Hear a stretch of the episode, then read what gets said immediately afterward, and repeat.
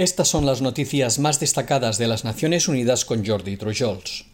Los juicios contra el ex juez español Baltasar Garzón por los casos franquismo y Gürtel fueron arbitrarios y no cumplieron con los principios de independencia e imparcialidad judicial, según un dictamen emitido este jueves por el Comité de Derechos Humanos de la ONU. El órgano de expertos independientes destaca en su resolución que aunque Garzón hubiera cometido algún error judicial en esas causas, este error debería haberse corregido a través de la revisión por un tribunal superior y no mediante el procesamiento penal del ex juez.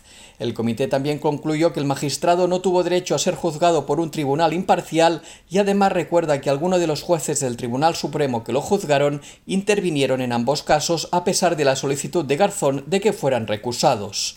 Al mismo tiempo, el comité también criticó el hecho de que Garzón no pudiera apelar a una segunda instancia, dado que fue juzgado en primera y única instancia por el Tribunal Supremo, que es la máxima autoridad judicial española. El ex juez de la Audiencia Nacional fue procesado y juzgado en 2012 por supuestamente haber prevaricado en ambos casos.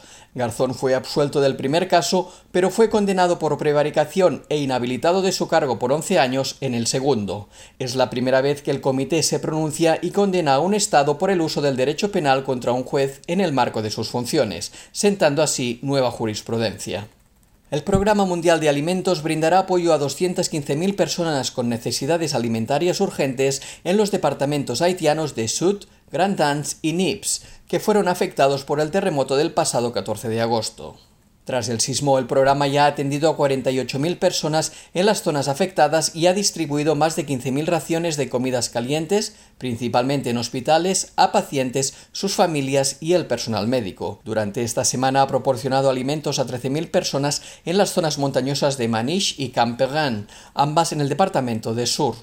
El limitado acceso a los alimentos provocó que la gente tuviera que recoger fruta de los árboles como única fuente de alimentación. Haití se encuentra en plena temporada de huracanes y se prevé que será más turbulenta de lo normal.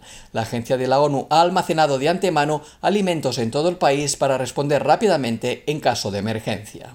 La Organización Internacional para las Migraciones lanzó hoy un llamado urgente con el objetivo de conseguir 24 millones de dólares que servirán para impulsar su respuesta a las crecientes necesidades humanitarias en Afganistán, como los cientos de miles de personas desplazadas internamente en los últimos dos meses.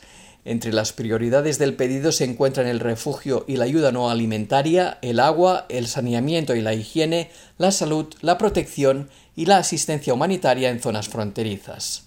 De los 5 millones y medio de desplazados internos en Afganistán, 550.000 adquirieron esta condición durante el año en curso y casi la mitad de ellos han huido de sus hogares desde julio. La distribución eficiente del agua es de vital importancia en un mundo con recursos acuíferos limitados y donde su falta pone en peligro la producción alimentaria y algunas de las ciudades más grandes del mundo. Así lo confirman dos nuevos informes de la Organización de la ONU para la Alimentación y la Agricultura presentados esta semana en la ciudad sueca de Estocolmo durante la Semana Mundial del Agua. Los estudios pretenden ofrecer a las partes interesadas y a los responsables políticos de todo el mundo datos fundamentales sobre las tendencias en el uso y la disponibilidad del agua.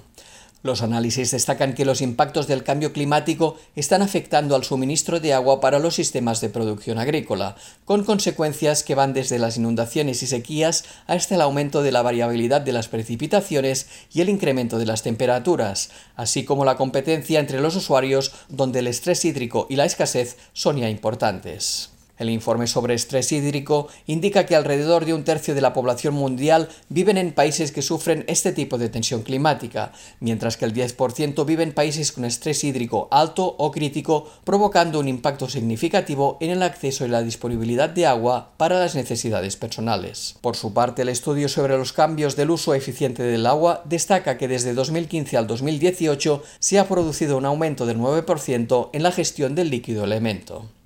Y hasta aquí las noticias más destacadas de las Naciones Unidas.